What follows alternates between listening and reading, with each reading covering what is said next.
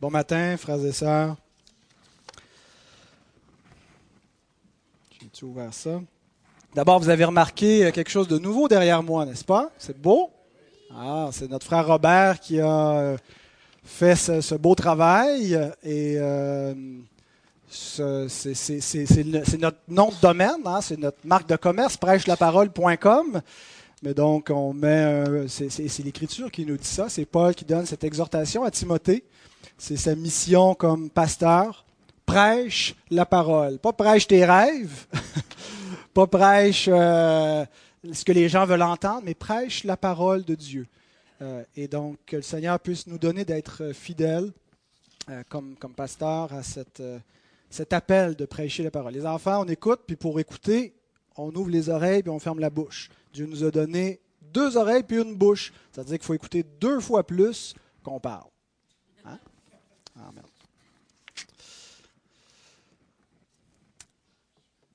La loi de Dieu commence avec un impératif. Fais cela et tu vivras. Ça commence avec un commandement, quelque chose à faire. L'évangile commence pas avec un impératif, commence avec un indicatif. L'évangile commence pas en nous disant de faire quelque chose. L'évangile commence en nous disant quelque chose que Christ a fait. Avant même de nous commander de croire quelque chose, l'Évangile nous indique. Dieu a tant aimé le monde qu'il a donné son Fils unique. Dieu a tant aimé le monde qu'il a fait quelque chose, il a manifesté concrètement son amour. Et il a donné son Fils pour qu'il vienne dans le monde. Donc c'est d'abord un indicatif. On commence pas, l'Évangile ne commence pas avec un impératif, quelque chose à faire, mais en nous indiquant qu'est-ce que Dieu a fait. Et quand on pense à l'indicatif de l'Évangile, généralement, on se concentre sur la fin de la mission de Jésus, qui est sa mort et sa résurrection. Et c'est certainement ce qui est au cœur de l'indicatif de l'Évangile, mais c'est seulement la fin de sa mission. Et on est encore loin de cette section-là dans l'Évangile de Matthieu, encore loin de la croix. Euh, on en a encore pour plusieurs mois avant d'arriver à, cette croix. Pourquoi est-ce que Jésus n'est pas passé du baptême à la croix directement? Pourquoi est-ce qu'il y a un laps de temps? Est-ce, que c'était vraiment nécessaire qu'il s'écoule une période de temps entre les deux? Est-ce que sa mission consistait uniquement à aller à la croix, d'expier le péché? Euh, il aurait pu envoyer ses, ambassadeurs par la suite euh, pour prêcher ça à tout le monde, l'expliquer de la même façon. Pourquoi est-ce qu'il n'est pas allé directement du baptême à la croix? Parce que son baptême, en plus d'embrasser la croix, embrassait une, mission euh, plus globale que celle-là. Et c'est ça qu'on va détailler ce matin, quelle était la mission de Jésus en plus de la croix. La mission se termine avec la croix, mais euh, on va en voir un peu plus, parce que dès après son baptême, il commence sa mission et tout au long de son ministère, il est en mission. Alors, on va lire la parole du Seigneur. On va relire le même texte qui nous parle du baptême euh, qu'on a lu. J'avais dit que je ferais deux expositions. On a donc d'abord vu euh, que ce baptême, c'est son ordination comme grand prêtre, où il est consacré par les mains d'un lévite, Jean-Baptiste, dans son sacerdoce. Et aujourd'hui, on va essayer de comprendre en quoi consiste particulièrement le sacerdoce, ou si vous préférez, la mission de Jésus. Je vous invite à vous lever pour la lecture de la parole de Dieu. Tiré donc de Matthieu 3, versets 13 à 17. Alors Jésus vint de la Galilée au Jourdain vers Jean pour être baptisé par lui. Mais Jean s'y opposait en disant, C'est moi qui ai besoin d'être baptisé par toi, et tu viens à moi. Jésus lui répondit, Laisse faire maintenant, car il est convenable que nous accomplissions ainsi tout ce qui est juste. Et Jean ne lui résista plus. Dès que Jésus eut été baptisé, il sortit de l'eau, et voici les cieux s'ouvrirent. Et il vit l'Esprit de Dieu descendre comme une colombe et venir sur lui. Et voici une voix forte fit entendre des cieux ces paroles. Celui-ci est mon Fils bien-aimé en qui j'ai mis toute mon affection.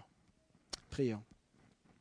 Notre Père, notre Dieu, notre Seigneur, nous nous tenons devant toi avec reconnaissance, avec gratitude, Seigneur.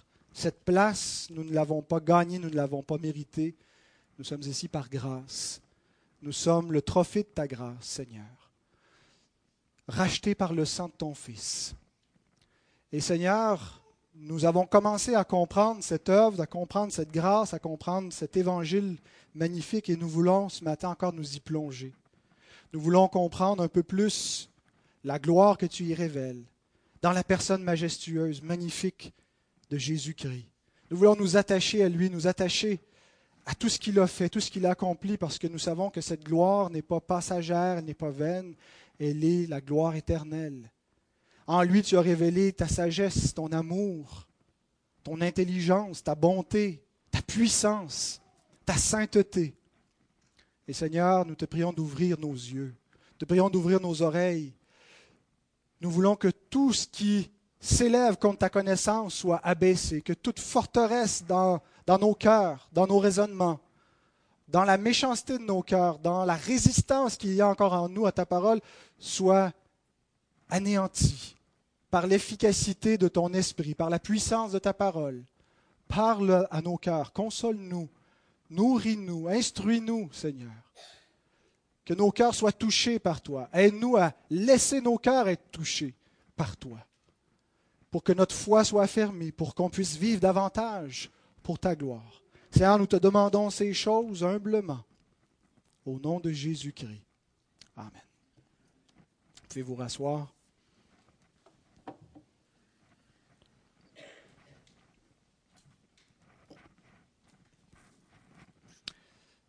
Nous allons nous concentrer surtout sur les versets 16 et 17 qui nous aident à comprendre en quoi consiste la mission de Jésus. Alors les enfants, ce matin, on va voir en quoi consiste la mission de Jésus. Il devait mourir, mais on va essayer de comprendre un peu plus euh, certaines précisions de cette mission. Alors on a vu pourquoi il se fait baptiser par Jean et que c'est le commencement de son ministère public et qu'il accepte à ce moment-là ou qu'il est consacré concrètement dans son office sacerdotal pour accomplir cette mission. Une question quiz. Je sais que vous aimez les questions quiz. Il n'y a rien à gagner. Mais euh, quelle est la première alliance de l'histoire de la rédemption? On, parle, on, croit, on croit la théologie des alliances, on croit que le plan de Dieu est structuré à l'intérieur de différentes alliances qui se succèdent. Quelle est la première alliance de l'histoire de la rédemption? L'alliance en Adam, en, d'Éden, dans le jardin d'Éden?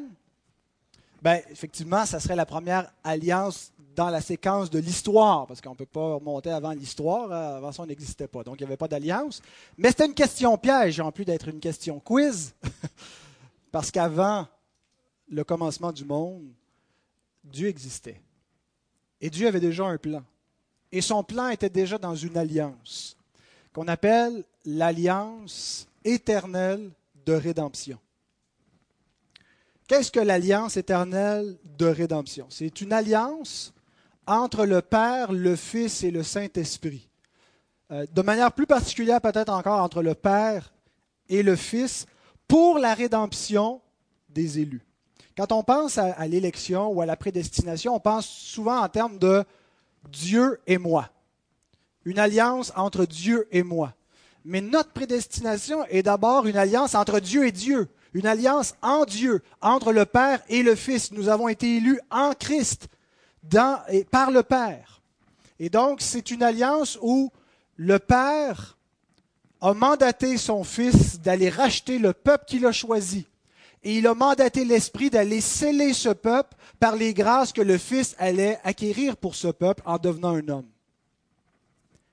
L'alliance éternelle de la rédemption, avant la fondation du monde. Une alliance conclue en Dieu. Est-ce que c'est réellement une alliance biblique, une alliance qui existe d'après ce que l'Écriture nous révèle, ou est-ce que c'est une construction théologique, une espèce de construction que les théologiens supposent, bon, bien si on est prédestiné, c'est probablement parce qu'il y a eu une espèce de transaction entre le Père et le Fils pour notre, notre, notre élection. Est-ce que c'est seulement une construction théologique ou est-ce que c'est réellement une alliance biblique? Bien, on remarque quand Jésus vient dans le monde, quand le Fils s'incarne et qu'il agit dans le monde, qu'il comprend qu'il est ici pour accomplir quelque chose.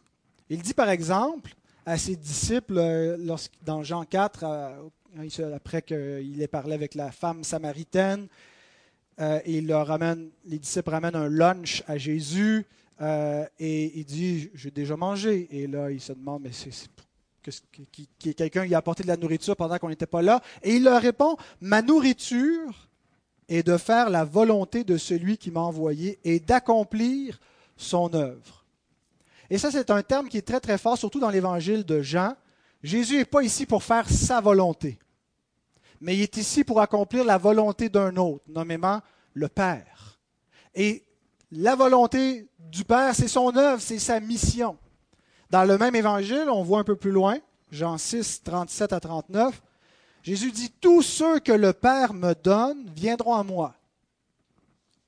Et je ne mettrai pas dehors celui qui vient à moi, car je suis descendu du ciel pour faire non ma volonté, mais la volonté de celui qui m'a envoyé. Or, la volonté de celui qui m'a envoyé, c'est que je ne perde rien de tout ce qu'il m'a donné, mais que je le ressuscite au dernier jour. Donc, la rédemption, ce n'est pas simplement une œuvre que Jésus accomplit qui a le potentiel de sauver des gens, puis maintenant il ne reste plus qu'à espérer que des personnes vont s'inclure par leur libre arbitre, par leur décision personnelle dans cette œuvre. La rédemption nous est présentée comme avant la fondation du monde, le Père m'a donné un peuple, je suis descendu du ciel pour faire la volonté de mon Père qui consiste à réunir ce peuple, à sauver ce peuple, à expier le péché de ce peuple et à ne rien perdre à ne perdre aucune personne qui appartient à ce peuple, mais à le ressusciter au dernier jour. Telle est la mission, tel est le plan que j'ai reçu de mon Père. L'apôtre Pierre nous dit dans sa première épître, chapitre 1, verset 18 et verset 20, Vous avez été rachetés par le sang précieux de Christ comme d'un agneau sans défaut et sans tache, prédestiné avant la fondation du monde le mot prédestiné n'est pas au pluriel, c'est l'agneau qui est prédestiné. Le Christ qui était prédestiné avant la fondation du monde est manifesté à la fin des temps à cause de vous. Donc, Jésus parle de sa mission comme d'accomplir l'œuvre de celui qui l'a envoyé. Cette œuvre consiste à sauver un peuple que le Père lui a confié avant la fondation du monde. Et cette mission, elle est scellée dans une alliance donc entre le Père et le Fils de toute éternité. L'apôtre Paul nous dit que la grâce nous a été accordée en Jésus-Christ avant les temps éternels. Ça ne veut pas dire que on a été sauvé de toute éternité. Il fallait que dans le temps et dans l'histoire, le Fils accomplisse notre achat et que l'Esprit, dans notre propre histoire à nous, applique les bénéfices de la croix pour qu'on se convertisse. Autrement, on demeurait sous la colère de Dieu. Mais cette conversion et cette rédemption et la manifestation à la fin des temps de ce que Dieu, avant les temps éternels, avait décrété en lui-même. Une grâce qui nous a été accordée en son Fils, dès toute éternité. Donc, la nouvelle alliance, l'alliance du salut, l'alliance de grâce, elle est fondée sur l'alliance transaction entre le Père et le Fils et l'Esprit avant la fondation du monde. Et c'est exactement la compréhension qu'on confesse. J'aimerais vous citer juste un petit extrait de notre confession de foi. Euh, le chapitre 7, c'est le chapitre sur l'alliance qui nous expose, dans le fond, euh, c'est quoi l'alliance de grâce, l'alliance du salut. il nous est dit au paragraphe 3 que cette alliance, l'alliance de grâce ou la nouvelle alliance, est révélée dans l'Évangile. Tout d'abord à Adam, donc la grâce ou l'alliance de grâce, la nouvelle alliance est premièrement révélée à Adam, pas conclue avec Adam, mais révélée dans la promesse du salut par la postérité de la femme, et par la suite, progressivement, jusqu'à sa révélation complète dans le Nouveau Testament. Et remarquez la dernière phrase, elle est fondée dans l'alliance transaction éternelle entre le Père et le Fils concernant la rédemption des élus. C'est ce que nous confessons dans notre confession de foi. Nous croyons que cette alliance de grâce dans laquelle nous nous trouvons en ce moment même, qui fait que nous sommes sauvés, que nous avons la vie éternelle, cette alliance, elle est fondée dans une alliance éternelle avant la fondation du monde, une alliance entre le Père et le Fils. Quand Jésus s'apprête à aller à la croix et qu'il prend le pain avec ses disciples, comme on va faire dans quelques minutes, prendre le pain et la coupe en mémoire du Seigneur, il le fait dans des termes d'alliance. Hein. Il dit, cette coupe est la nouvelle alliance en mon sang. C'est le repas de la nouvelle alliance. Il y avait une ancienne alliance qui ne donnait pas la vie éternelle, mais il y a une nouvelle alliance qui donne la vie éternelle parce que c'est une alliance qui, par la foi, nous unit au Christ, nous donne la substance, l'essence de Christ par la foi. Donc, il n'a pas conclu l'alliance éternelle de rédemption, il a dit qu'il concluait la nouvelle alliance. Lorsqu'on parle de la nouvelle alliance, on l'envisage toujours comme une alliance inconditionnelle. autrement dit, le salut est par grâce. Le salut n'est pas par les œuvres. C'est pas en faisant quelque chose qu'on entre dans la nouvelle alliance, qu'on gagne le, le, salut ou la vie éternelle. C'est une grâce. Est-ce que la nouvelle alliance est une alliance inconditionnelle ou est-ce qu'elle est une alliance conditionnelle?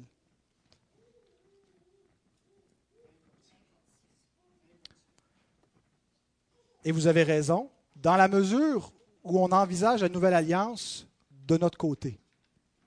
Calvin, peux-tu arrêter de secouer ta feuille? Ça dérange un peu les gens autour, mon garçon. Calvin, merci. Cette nouvelle alliance, elle est inconditionnelle pour nous. N'est-ce pas? Nous, nous héritons gratuitement des bénédictions de la nouvelle alliance. Mais la nouvelle alliance n'était pas inconditionnelle pour Christ.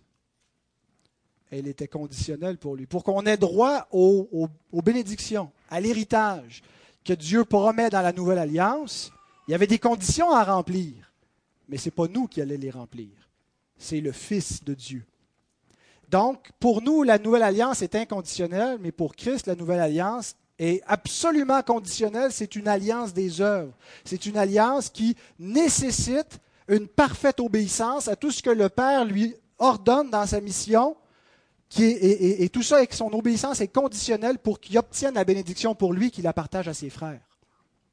Alors, s'il échoue sa mission, s'il ne remplit pas les conditions, il n'y a pas de salut. Il n'y a pas de bénédiction avec l'alliance. Quand on pense que la grâce de Dieu est gratuite, elle l'est, mais elle a coûté quelque chose. Elle est gratuite pour nous, mais elle n'est pas sans prix. Et nous comprenons par le baptême de Jésus que Jésus embrasse la mission que le Père lui a donnée au baptême. sa mission peut même commencer avant ça, dès l'incarnation, mais il commence officiellement son ministère euh, messianique et, et, particulièrement sacerdotal comme grand prêtre à partir du baptême.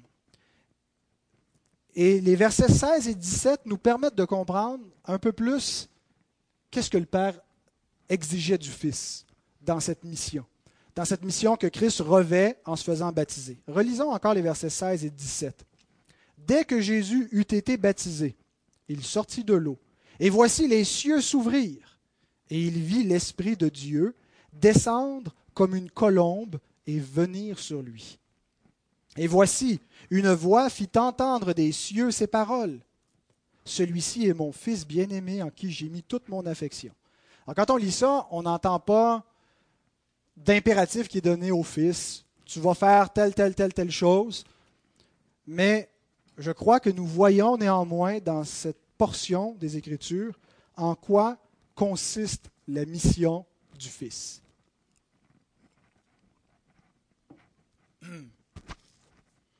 Donc, l'alliance éternelle de rédemption se concrétise dans le temps et dans l'histoire dans la nouvelle alliance. La nouvelle alliance qui est inconditionnelle pour nous est conditionnel pour Jésus. il a quelque chose à accomplir et il reçoit, il embrasse cette mission à son baptême. Quelles sont les conditions de cette alliance? Je pense qu'il faut porter attention en particulier de la façon que le Père lui parle. Quand il dit Celui-ci est mon fils bien-aimé, ce n'est pas uniquement dans le sens que Jésus est le Fils éternel de Dieu. Le Père, le Fils, le Saint-Esprit, il est la deuxième personne de la Sainte Trinité, il est le Fils de Dieu. Il y a, probablement cet élément, mais c'est dans un sens humain que Jésus est appelé Fils de Dieu. Hein, les, enfants, Jésus est le Fils éternel de Dieu en tant qu'être divin, il est Fils de Dieu, mais en tant qu'humain. Il est Fils de Dieu aussi dans un sens humain. Et ça, c'est un modèle que Dieu a déjà établi avant Jésus dans l'histoire des hommes qui sont appelés fils de Dieu. Hein, qu'on pense aux rois d'Israël qui étaient présentés comme des fils de Dieu. David et, et, Salomon, les fils de David, sont les fils de Dieu. Et déjà dans les pages de Matthieu, on a vu d'autres fils de Dieu, d'autres personnes qui sont appelées fils de Dieu dans un sens humain. Et on comprend que être fils bien-aimé, celui qui fait les délices, celui en qui Dieu met toute son affection, c'est un fils qui plaît à l'Éternel un fils qui obéit à, à Dieu.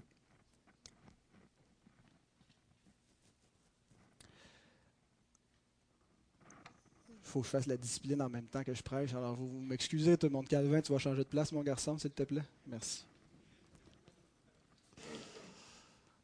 C'est la beauté d'intégrer les enfants dans le culte. Hein? Alors, Faisons, redoublons d'efforts pour euh, porter attention. Laissons-nous pas déconcentrer par tout ce qui peut être un peu une distraction. Que le Seigneur nous donne de, nous concentrer sur sa bonne parole. Donc, un fils qui fait les délices, un fils qui plaît à son père, c'est un fils qui obéit.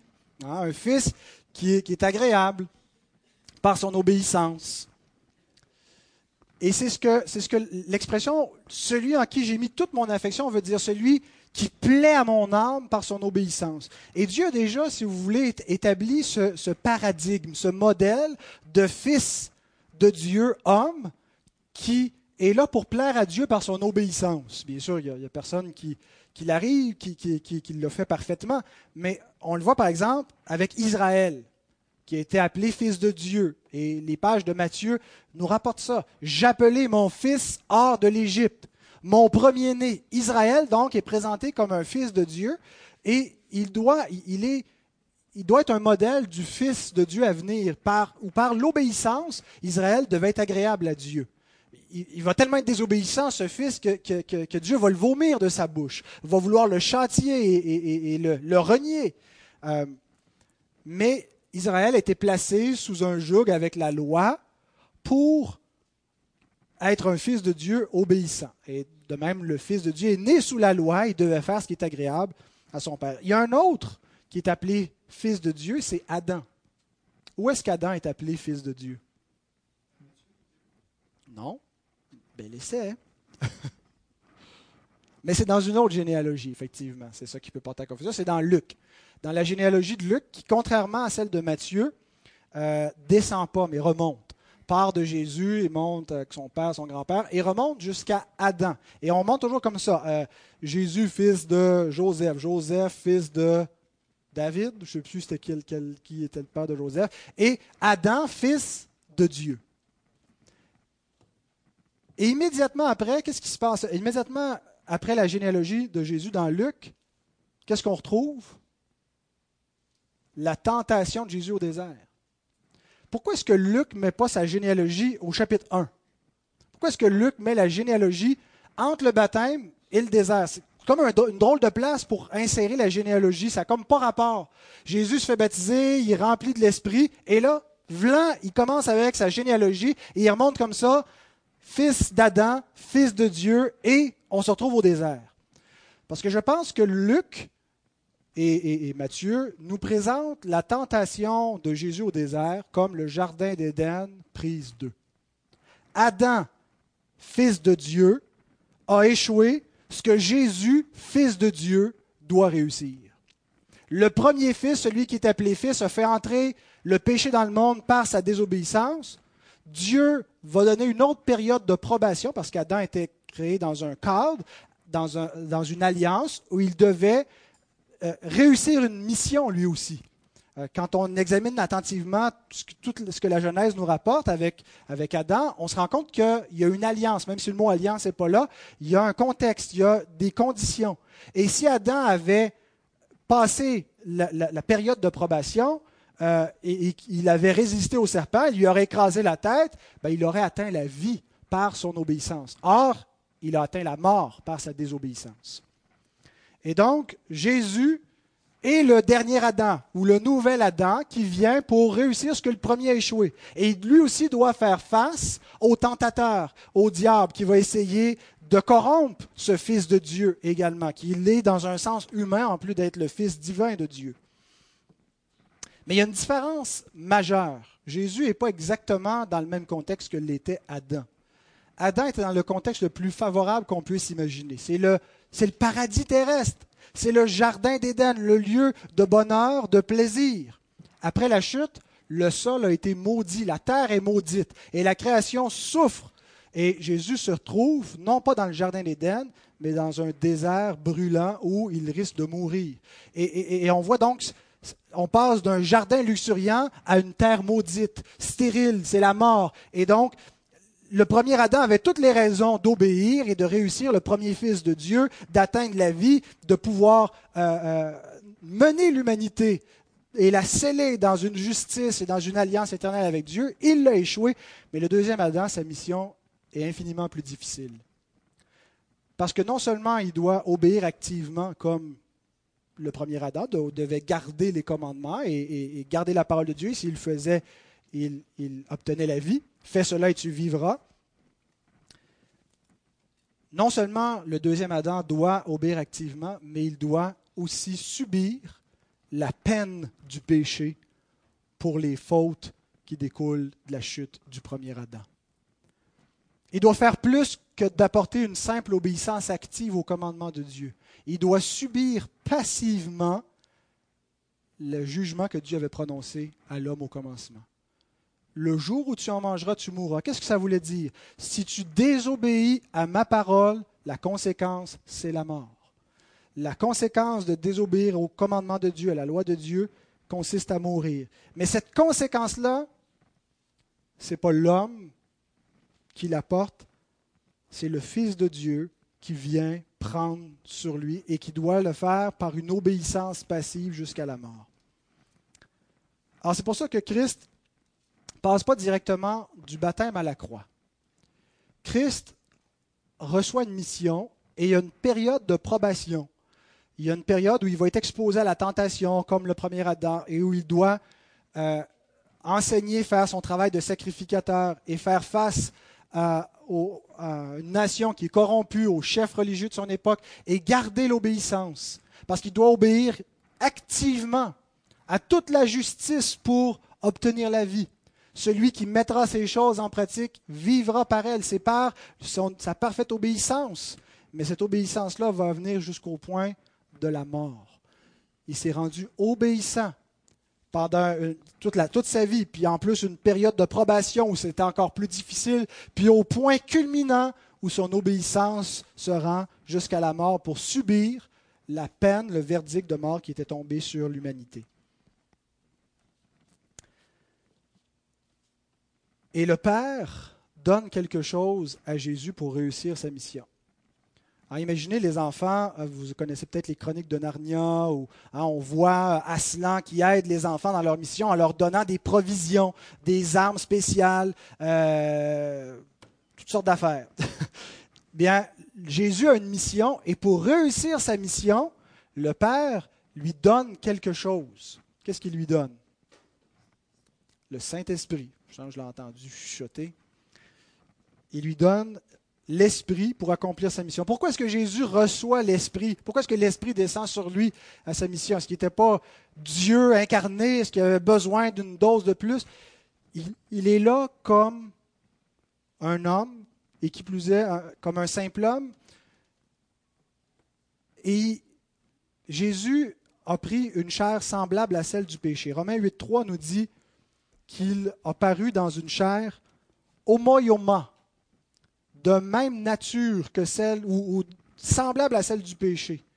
Ce qu'on doit comprendre par là, c'est que Christ n'avait pas un corps glorifié.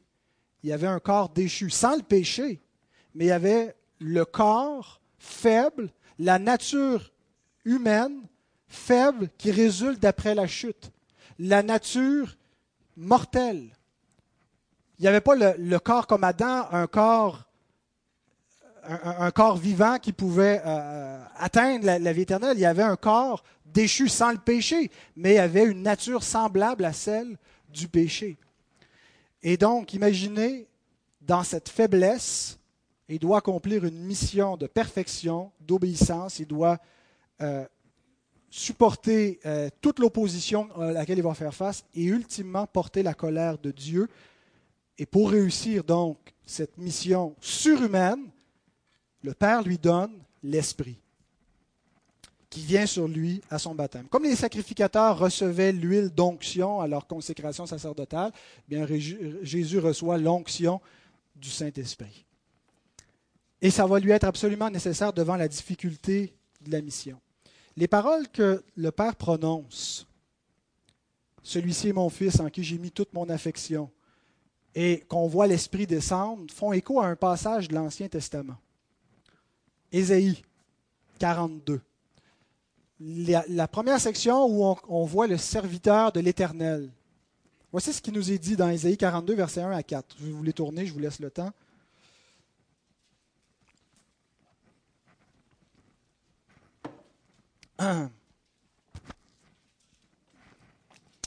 Ésaïe 42, 1 à 4, l'Éternel dit, Voici mon serviteur que je soutiendrai, mon élu, en qui mon âme prend plaisir. Vous voyez le langage?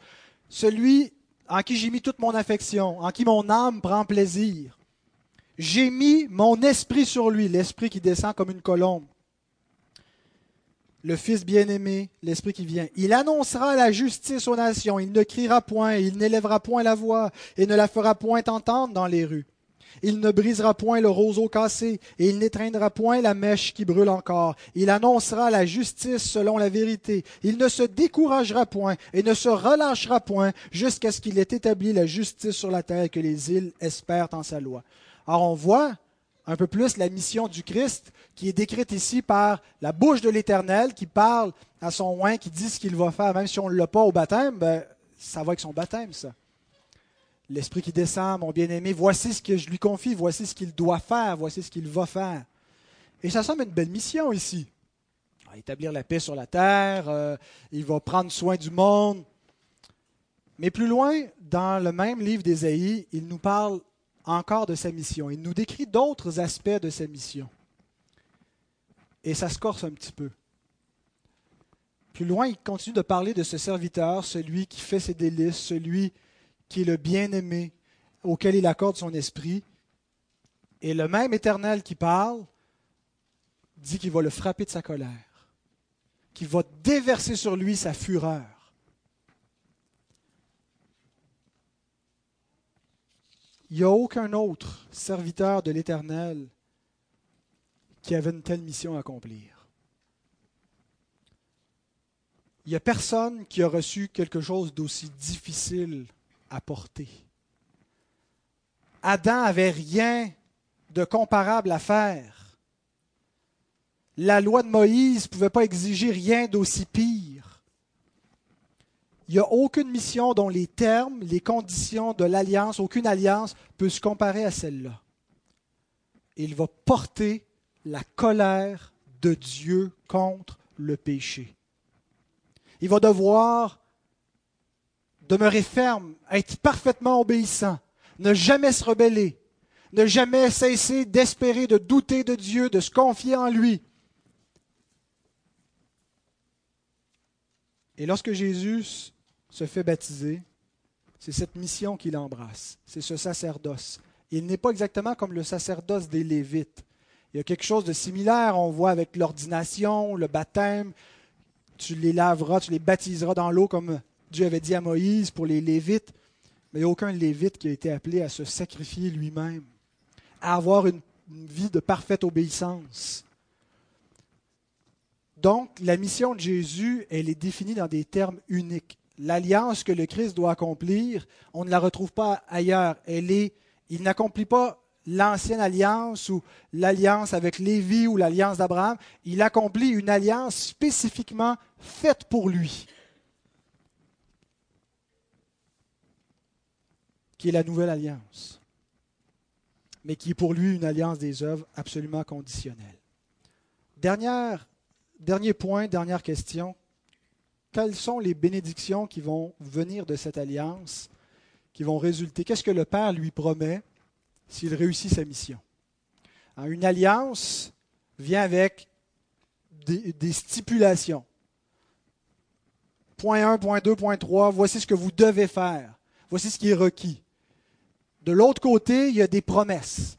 Donc, il y a les exigences de l'alliance que nous venons de voir, mais quelles sont les promesses? Qu'est-ce qu'il lui promet en échange? Quelle récompense? Les récompenses sont les bénédictions qu'on retrouve dans l'Évangile. Et les Écritures nous les décrivent d'un bout à l'autre. Les promesses, toutes les promesses de Dieu, et l'apôtre Paul nous dit, toutes les promesses de Dieu sont oui et amen en Jésus-Christ.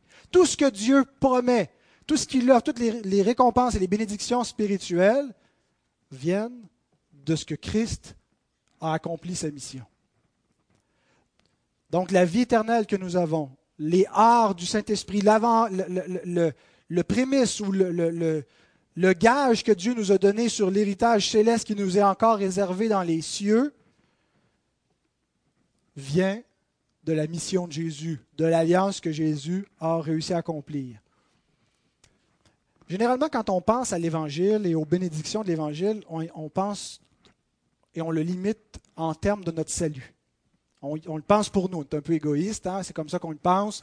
Euh, c'est pour moi, c'est la vie éternelle, c'est le pardon de mes péchés, euh, c'est ma, conversion, c'est le Saint-Esprit, c'est ma joie et c'est le bonheur éternel qui m'attend. Et Amen, tout cela fait partie, puis euh, réjouissons-nous de cet héritage. Mais on oublie que l'Évangile, c'est d'abord pour Christ, que les promesses sont d'abord faites à Christ, à Jésus. Et Dieu lui promet le règne. Il lui promet que tout sera rétabli et que tout sera mis sous ses pieds, qu'il sera le roi qui va régner sans fin, que lui-même va avoir la vie éternelle, qu'il va délivrer cette nature humaine corrompu et faible, et que lui-même va avoir un corps nouveau, glorifié, qui va être le premier-né de cette race, cette nouvelle race de la résurrection. Il va être le premier à sortir de la tombe avec un corps glorifié qui va montrer à ses disciples. Et nous aurons, nous, nous avons la promesse d'avoir un corps semblable au sien, un corps incorruptible. Est-ce que nous ne soupirons pas après cette bénédiction hein, quand on pense à tous nos petits bobos, puis à tout ce qui, à une âme qui n'a plus le fardeau du péché, qui n'a plus la mélancolie, Imaginez. Et Christ est le premier à qui cela est donné. Le premier à recevoir cet héritage s'il réussit sa mission. Et en, réfléchissant à ça pendant que je préparais ce message, il n'y a pas si longtemps, on faisait on est encore dans la 1689 le mercredi, puis on a vu toute la section sur la doctrine de Dieu, que Dieu est souverain, que Dieu est éternel, et, l'être de Dieu est tellement grand, tellement infini, tellement puissant. Et quand on réfléchit à ça, Dieu, son règne, n'a jamais été menacé. La chute n'a jamais pu affecter Dieu, n'a jamais pu ébranler le, le règne de Dieu, la puissance de Dieu, la joie de Dieu.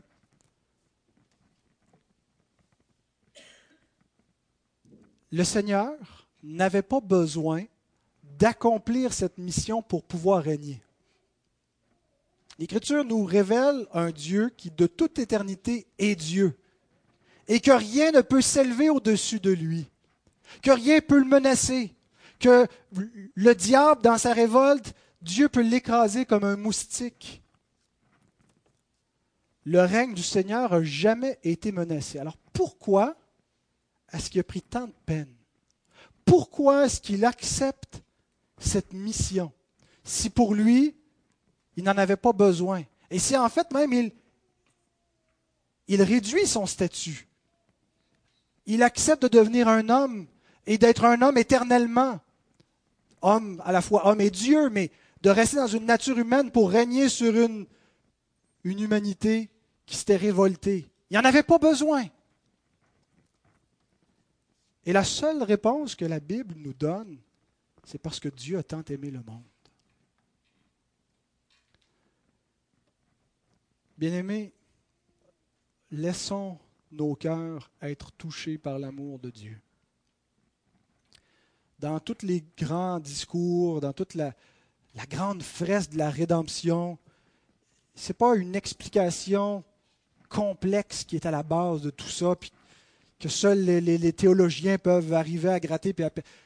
L'Écriture nous le dit dans les termes les plus simples, mais les plus vrais, les plus profonds. Parce que Dieu a tant aimé le monde. Ce n'est pas parce que Jésus avait besoin de ça pour régner. Il est le Fils éternel de Dieu qui de toute éternité régnait. Il aurait pu régner sur cette création en révolter simplement en la détruisant, simplement en écrasant la rébellion, comme plusieurs seront écrasés qui refusent de fléchir le genou devant la grâce qu'il leur est offerte. Et pourquoi est-ce qu'il le fait pas pour lui, mais parce qu'il a tant aimé le monde. Et ce n'est pas simplement un amour qui veut rien dire, général, euh, un amour flou. Et quand je vous dis laissez vos cœurs être touchés, c'est parce qu'il vous a tant aimé individuellement. Et c'est ça notre trésor. Dieu m'aime. Rien ne peut me séparer de l'amour de Dieu. Mes enfants peuvent me renier. Mon mari, ma femme peuvent m'abandonner, me tromper. Mes, mes amis peuvent mourir, partir. Et heureusement, tout ça ne nous arrive pas. Mais il y a bien des malheurs, bien des tristesses, mais il y a une chose que nous devons savoir qui est notre consolation suprême. Dieu m'a tant aimé. Dieu m'aime réellement. Et même au point d'avoir donné son Fils pour moi. Qu'il ait porté mes péchés. Mes péchés étaient comptés. On croit l'expiation définie. Ça, ce que ça veut dire, c'est qu'on ne croit pas que Jésus est juste mort pour le principe du péché. Mais il est mort efficacement pour certains péchés, pour des péchés particuliers. Il est mort pour ses élus, il est mort pour son Église. Et si j'en fais partie, c'est qu'il est mort pour moi n'est pas parce que je crois en Christ que Christ est mort pour moi, mais c'est parce que Christ est mort pour moi que je crois en Christ. C'est parce qu'il m'a aimé que je l'aime. Laissons nos cœurs s'imprégner de l'amour de Dieu, se reposer dans cet amour et, et être consolés parfaitement. Tout n'est pas parfait, tout semble encore chancelant, on est sauvé en espérance, rappelons-nous cela. Et ce qui nous garantit devant les tribulations,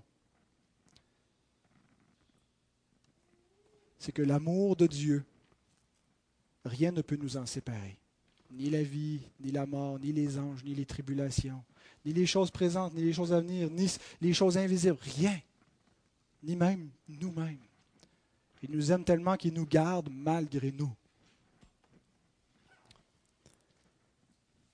Donc, quelles sont les bénédictions de cette alliance? Il y a une chose que l'Écriture met au centre qui va résulter. Une chose qui est promise à Christ au centre parmi toutes les promesses que Dieu lui fait, un peuple, un peuple saint, une épouse qui est son butin. On va le chanter dans quelques minutes. Le peuple saint qui est le butin de ses souffrances, dont ses regards seront réjouis. Et nous allons dire beaucoup de choses sur ce peuple.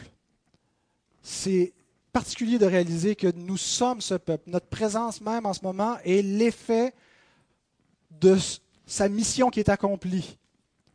Il nous a acquis, un peuple acquis pour le servir. Et bientôt, le Seigneur lui-même va donner ses ordres à ce peuple. On va recevoir dans le Sermon sur la montagne la vie que doivent vivre les enfants de son royaume. Mais il y a une chose que j'aimerais souligner en terminant concernant ce peuple qui est en lien direct avec le baptême de Jésus. Une fois que Jésus se fait baptiser, s'en va au désert pour être éprouvé comme le premier Adam et comme le, deuxième fils Israël qui a vécu 40 ans au désert, Jésus 40 jours, et lui va accomplir sa mission. Lorsqu'il ressort, il s'en va à la synagogue et il lit un texte des Écritures. Et le texte qu'il lit, c'est celui-ci. Ça nous est rapporté dans Luc. C'est Ésaïe 61. Si vous étiez toujours dans Ésaïe, vous pouvez tourner.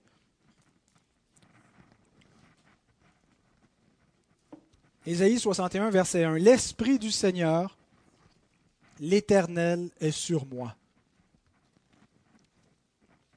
Souvenez de quand Jésus commence en disant cela? Aujourd'hui, cette parole des Écritures est accomplie. C'est au commencement de son ministère. Car l'Éternel m'a oint pour porter de bonnes nouvelles aux malheureux. Il m'a envoyé pour guérir ceux qui ont le cœur brisé, pour proclamer aux captifs la liberté et aux prisonniers la délivrance. Et il continue en énumérant des bénédictions, mais remarquez au verset 6, avec ceux-là, ces malheureux, qui sont des impurs, il fait quelque chose de particulier. Il va en faire des sacrificateurs. Mais vous, on vous appellera sacrificateur de l'Éternel, on vous nommera serviteur de Dieu. Il prend ceux qui ne sont pas qualifiés pour le sacerdoce, qui n'ont pas le droit de s'approcher du lieu très saint. Et il va en faire non seulement des fils et des filles de Dieu, mais des sacrificateurs ordonnés pour servir Dieu. Et l'Écriture nous dit cela. 1 Pierre 2,9. Vous, au contraire, vous êtes une race élue, un sacerdoce royal, une nation sainte, un peuple acquis, afin que vous annonciez les vertus de celui qui vous a appelé des ténèbres à son admirable lumière. Quel est notre rôle sacerdotal, c'est pas de faire des sacrifices. On ne croit pas à la prêtrise comme le catholicisme romain l'a défini. Mais comme sacrificateur, nous sommes là pour annoncer la parole de Dieu, annoncer les vertus de celui qui nous a appelés des ténèbres, l'annoncer par notre vie, l'annoncer par notre bouche. Nous avons été ordonnés comme sacrificateurs. Quand est-ce que nous avons été ordonnés? Je pense que notre baptême est également une ordination sacerdotale, comme celui du Christ.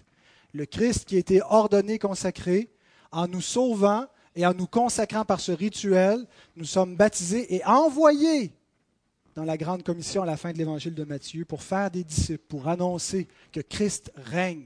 Nous sommes ce peuple saint, ce sacerdoce royal. Et je termine en vous citant euh, euh, Douglas Van Dorn, qui est un, frère que, je connais personnellement, euh, qui m'a beaucoup aidé à comprendre ce passage des Écritures. Il dit ceci, De cette façon, l'alliance avec Lévi continue pour toujours, par l'ordination de gentils, de gentils comme prêtres lévites de la Nouvelle Alliance. Dieu avait promis, on voit dans les prophètes, que son alliance avec Lévi durerait perpétuellement. Comment est-ce qu'elle dure perpétuellement? Il n'y en a plus des prêtres lévites. Bien, nous sommes les prêtres lévites de la Nouvelle Alliance, un sacerdoce royal. Si notre compréhension est juste, c'est-à-dire si on comprend bien qu'il en est ainsi, que nous sommes les, les prêtres lévites, elle a une conséquence directe pour le baptême. La façon que ces gentils, ces païens, sont ordonnés consiste à revêtir le sacerdoce par la cérémonie du baptême, lequel était symbolisé par les lois entourant l'alliance lévitique d'Exode 29, 4 à 9, mais qui sont maintenant accomplies lorsque nous sommes baptisés en Christ.